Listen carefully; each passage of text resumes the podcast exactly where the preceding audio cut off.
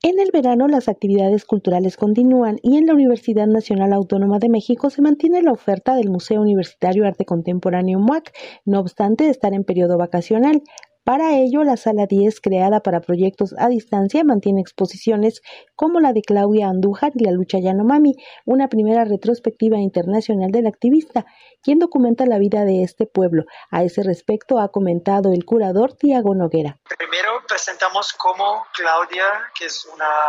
eh, fotógrafa judía, de familia paterna judía, que fugió de Europa Ah, llegó en Brasil se convirtió en una fotoperiodista, en un artista y encontró los Yanomami en los años 70 y a través de su trabajo artístico intentó traducir la cosmovisión Yanomami para los no indígenas, para presentar lo fascinante, la belleza, la grandeza de este pueblo y con eso empezó a hacer, a construir fotografías que nos daban a ver lo invisible,